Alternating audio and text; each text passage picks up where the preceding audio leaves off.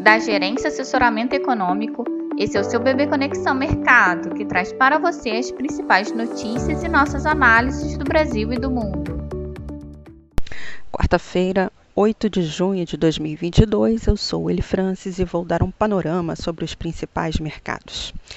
Com indicadores fracos na Europa, revisões para baixo nas previsões de crescimento global, preocupações crescentes com o preço do petróleo e elevação das taxas de juros em todo o mundo para conter a escalada da inflação, mercados operam cautelosos em dia com a agenda nos Estados Unidos esvaziadas e a espera de indicadores e eventos mais relevantes nos próximos dias.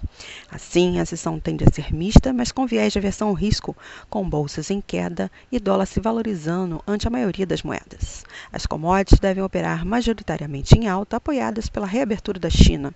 Quanto às taxas dos a expectativa de elevação de juros mantém a pressão de alta. Portanto, esperamos dólar em alta frente às principais moedas e emergentes, taxa dos Treasuries em alta, bolsas em queda e commodities em alta.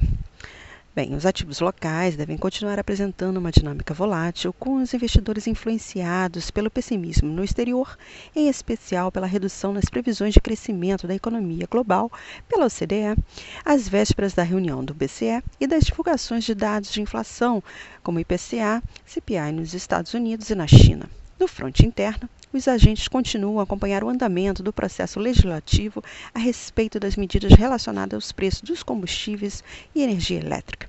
Assim, alinhado ao exterior, esperamos uma sessão com viés de cautela, com o Ibovespa operando em queda, seguindo as bolsas externas, o dólar se valorizando frente ao real e a curva de juros agregando prêmios de risco, refletindo as incertezas sobre o pacote de medidas para conter a alta dos combustíveis.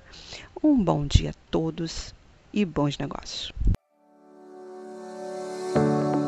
Por fim, lembramos que essas informações refletem somente expectativas e por isso a instituição não se responsabiliza por eventuais perdas financeiras.